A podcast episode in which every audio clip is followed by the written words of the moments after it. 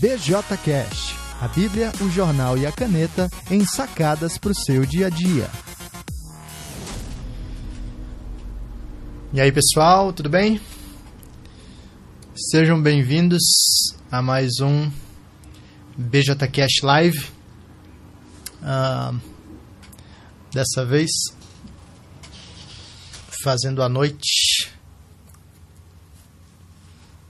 Fazia um tempinho que a gente não tinha um.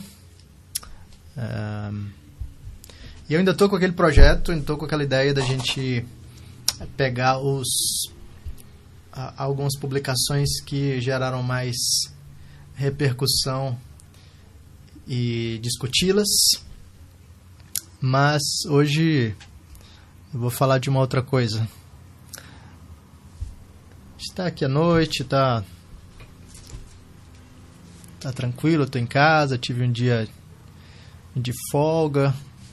Então, vamos falar de coisas menos polêmicas, né, por assim dizer. Tá. Então, essa, essa live vai ficar salva para quem acompanha no no Instagram, você vai poder assisti-la depois. E para quem acompanha aqui no BJCast, uh, vai ficar também o material para você ouvir quando quiser. Né? No Instagram, só 24 horas. No BJCast, é, tempo indefinido. Lembrando aí que o BJCast está de casa nova. Então agora o nosso endereço é, é no Anchor. É, então, o, endereço em si na internet você pode usar o mesmo, bjcast.alemporto.com. É, você vai parar no mesmo lugar, é, é, vai parar no, no, no, podcast propriamente, mas agora a nossa casa é o Anchor, A-N-C-H-O-R, de Anchor, alguma coisa assim. É, porque é uma plataforma é, gratuita e que está oferecendo um serviço bem, bem legal.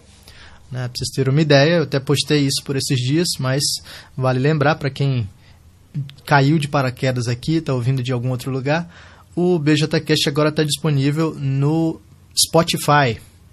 Né? Ele está tá disponível no Stitch, no Spotify, tá no Castbox, uh, enfim, várias plataformas mas Spotify é uma das mais conhecidas, né? muita gente tem, já assina para ouvir suas músicas, e agora você pode ouvir o BJCast já direto né, de dentro do seu Spotify. É só assinar lá, procurar né, BJCast, você vai ter acesso aos nossos episódios, inclusive os episódios antigos, tá? Então vale a pena. É, acredito que isso facilita. Tem gente que não gosta de ouvir é, podcast no Spotify, mas eu acredito que facilita para quem não quer ficar baixando novos aplicativos ou qualquer coisa uh, desse tipo. Então você é convidado a ouvir, acompanhar de dentro do seu, do seu Spotify.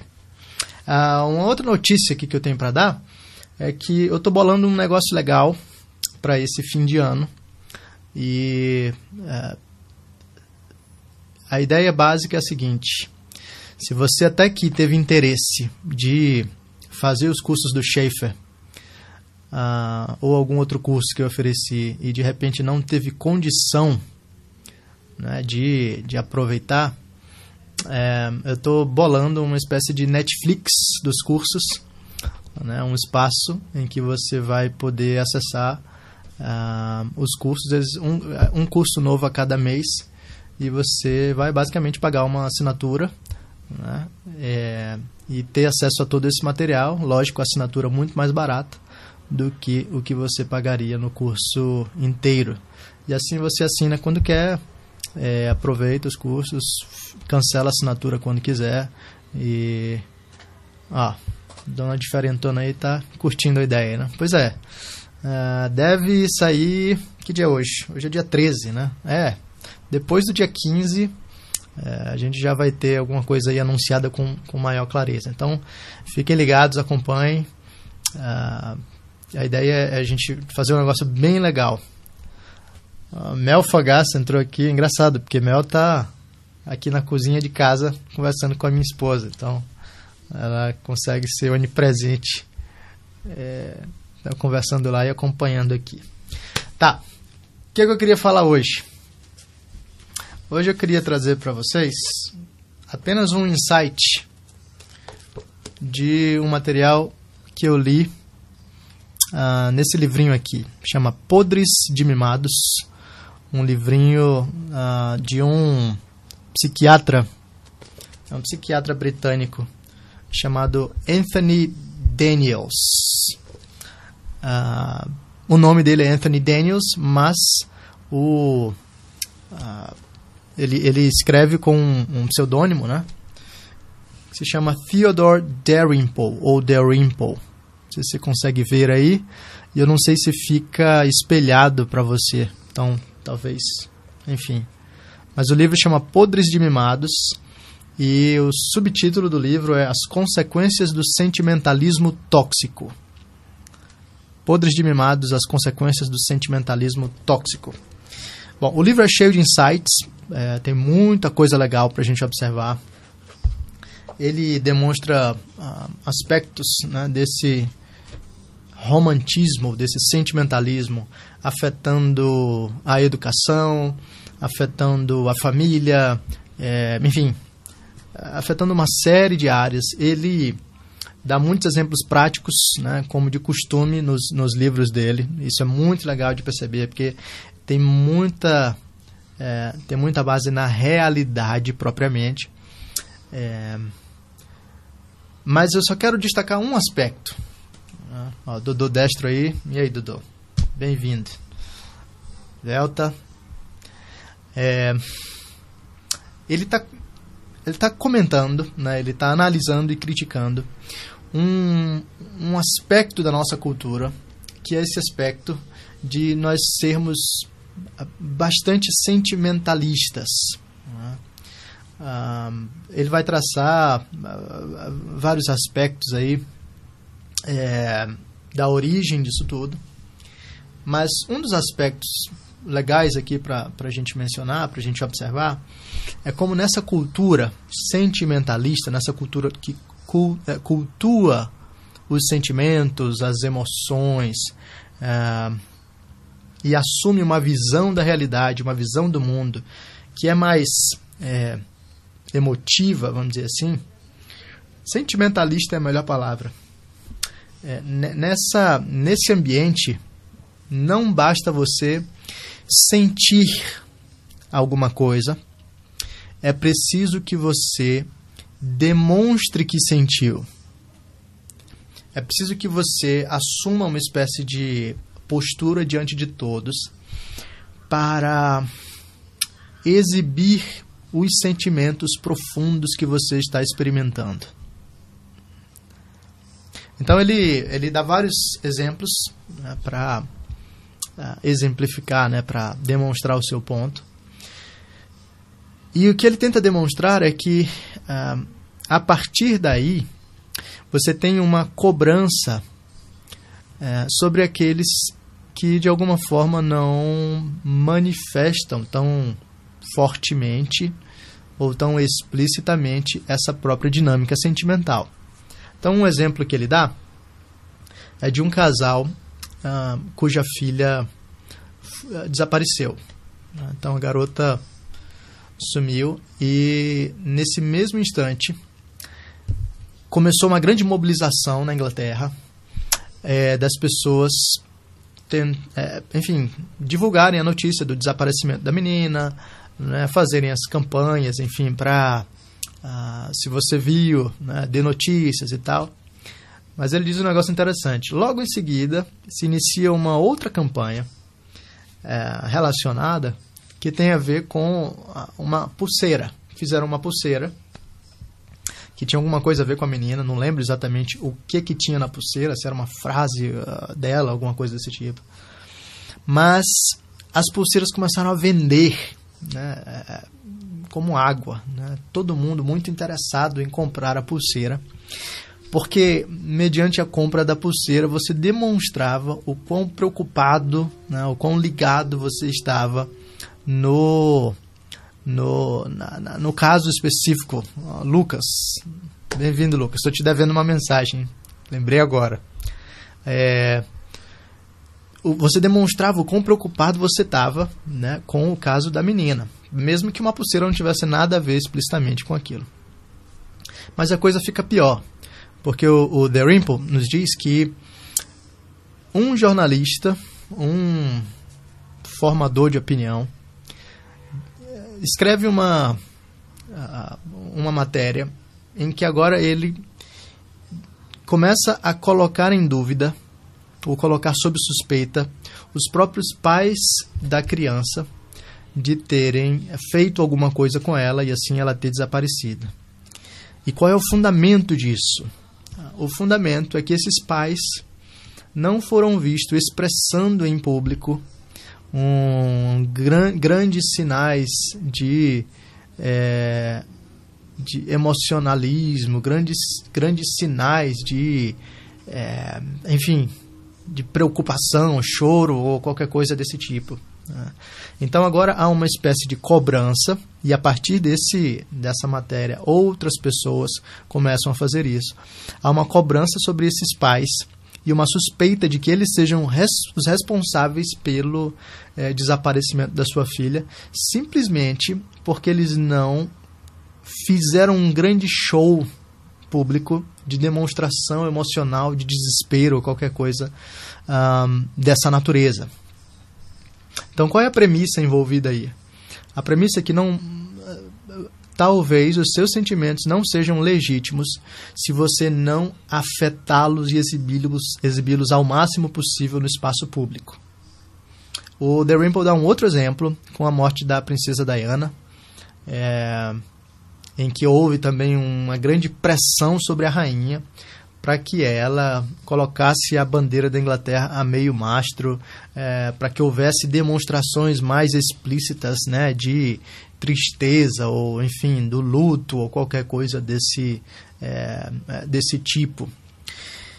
E em tudo isso o que o Dalrymple está descrevendo né ele está pintando um cenário para gente uh, ele demonstra um, um, como é que nós chegamos a esse nível em que não basta para alguém simplesmente sentir as coisas é preciso que essa pessoa exiba né é preciso que essa pessoa demonstre para todo mundo que está sentindo isso eu fico pensando nos desdobramentos disso para uh, o nosso ambiente cristão. Vale a pena mencionar que ele está falando isso na Inglaterra, tá? Uh, ele dá outros exemplos de, de, da Europa, ele dá exemplo da Austrália, enfim. Mas se na Inglaterra ou na Europa, que é, é tipicamente considerada né, um, um, um, ambiente mais frio do ponto de vista emocional, imagine isso no nosso ambiente latino, né? É, em que nós somos já por uh, natureza, eu dizer, por cultura, né? mais, mais emotivos, mais dados às demonstrações afetivas e coisas assim. Pois bem, como é que isso funciona? Como é que esse ambiente sentimentalista, que certamente não é algo restrito à Inglaterra, como é que esse ambiente sentimentalista é, alcança o nosso contexto cristão. Então a gente pode dar pelo menos dois exemplos. Né? Um deles é o ambiente mais típico, vamos dizer assim, das demonstrações é, dos sentimentos. Né? Então, no contexto do pentecostalismo, a gente não é de hoje né, que a gente tem a abertura para esses para essas demonstrações da, dos, dos afetos ou dos sentimentos num nível bem mais externalizado, né, bem mais intenso. Só que há uma diferença. Porque, de certo modo, ok, antigamente sempre houve no pentecostalismo esse tipo de abertura para falar em línguas, para gritar glória a Deus, uh, sei lá, cair ou qualquer coisa desse tipo. Mas agora, nesse ambiente sentimental, você precisa validar aquilo que você está sentindo. E você precisa validar para você e para os outros. Como tudo está sob suspeita agora, né? como a, aquilo que você está sentindo não é, em princípio, legítimo, você precisa de validação. E essa validação vai acontecer mediante a externalização. Porém, qual é a medida adequada para você convencer a si mesmo e aos outros de que você está realmente sentindo aquilo que está sentindo. Então, esse é o problema. E agora, para que você tenha o máximo de validação possível, você tem que afetar ao máximo possível uh, esse tipo de é, sentimentos. Né? Então, você precisa ser muito intenso nas suas demonstrações emocionais. Você precisa chorar alto, você precisa é, entrar em prantos, você precisa gritar, você precisa de todo tipo de hipérbole e de manifestação exagerada para que você convença a si mesmo de que aquilo que você está sentindo é real e para que você convença as outras pessoas dos seus sentimentos. E a coisa pode vir do outro lado também, né? Eu estou falando apenas em termos de uma cobrança própria, né? Para eu provar para os outros e para eu provar para mim, eu, nesse ambiente sentimentalista, tenho que manifestar o máximo possível dos meus sentimentos. Mas pode haver também de fora para dentro, a cobrança dos outros, né? Cadê que você não está de olho fechado, você não está chorando alto, você não está fazendo as coisas que todo mundo está fazendo, todo mundo que está sentindo realmente a presença de Deus alguma coisa assim, né? É, então, isso cria um problema grave né, de uh, nos tornar fiscais da espiritualidade alheia e coloca sobre nós o risco de falsearmos a nossa própria experiência religiosa em nome de uma validação, de uma aceitação ou qualquer coisa dessa, qualquer coisa parecida. Né? Então esse é um risco, esse é um risco muito presente nos ambientes mais pentecostais. Ah, o ponto não é se é válido chorar ou não, isso aí é uma outra discussão, tá? É que nesse ambiente sentimentalista, a cobrança e a forma de manifestar isso precisa ser cada vez mais exagerada. Tá, Agora é fácil a gente apontar para os pentecostais e dizer, não, né, eles são sentimentais, eles claramente ilustram isso que o Dalrymple fala, ou qualquer coisa é, é, é, desse, desse tipo. Mas e nós, num contexto mais reformado, num contexto mais de igreja tradicional, como é que a coisa funcionaria nesse, nesse ambiente? Bom, eu acredito que nós somos plenamente capazes e temos sido afetados por essa cultura do sentimentalismo. Eu acredito que nós temos sido levado por essa, levados por essa ideia de que não basta simplesmente sentir, é preciso demonstrar. Só que no nosso cenário reformado, é preciso fazer isso de uma outra forma. Né? Você não faz isso sapateando, gritando ah, ou chorando. Né? Então, como é que as coisas acontecem? No ambiente reformado, um dos valores fundamentais é esse valor ah, do conhecimento. Então você precisa demonstrar o quanto você ama o conhecimento. E você precisa demonstrar isso para se convencer e para convencer as outras pessoas. Então, nesse ambiente, você precisa ah, manifestar publicamente como você gosta de certos autores que são ícones né, dentro do ambiente reformado. Você precisa citar alguns desses autores, né? você precisa, é, enfim, exibir de alguma forma, porque não basta simplesmente você, no silêncio do seu quarto, pegar um livro, ler e desfrutá-lo. Você precisa validar esse tipo de experiência. Né? E nesse ambiente sentimental, é preciso externalizar no espaço público. Mas não só isso. Você precisa também demonstrar que os seus sentimentos de indignação com a impiedade né, são legítimos. Então, como é que você faz isso? Você precisa condenar publicamente a heresia, você precisa apontar para aqueles que se afastam da ortodoxia, você precisa demonstrar toda a sua ira, não é? é ou, ou atacando, ou fazendo piadas, ou enfim, qualquer coisa de, de, desse, de, desse naipe, né, publicamente. Você faz isso usando as redes sociais é, por, por excelência, né, pra, como essa estratégia de validação. E aí qual é o problema? O problema, de novo, é que o risco é de nós estarmos meramente afetando algumas coisas, é, produzindo algumas demonstrações que não são realidades concretas dentro de nós, apenas para convencermos os outros ou convencermos a nós mesmos. É, o risco é de falsearmos algumas coisas. O risco é de nós estarmos mais preocupados em demonstrar para os outros legitimidade do que vivermos uh, uma dinâmica real de relacionamento com Deus, de serviço aos irmãos, de, é, enfim, corações dobrados diante do Senhor. E aí a gente precisa lembrar de, de, das falas de Jesus quanto à espiritualidade, né? Uh, Jesus diz, por exemplo, quando a gente exercita a misericórdia, a nossa mão esquerda não deveria saber o que a mão direita fez. Né? Então, não, não, precisa validar isso diante dos outros. A gente faz e faz quietinho. Né? A gente não precisa demonstrar para todo mundo quão preocupados nós estamos com a nossa saúde espiritual. É, Jesus diz: quando você fizer o jejum, lava o rosto.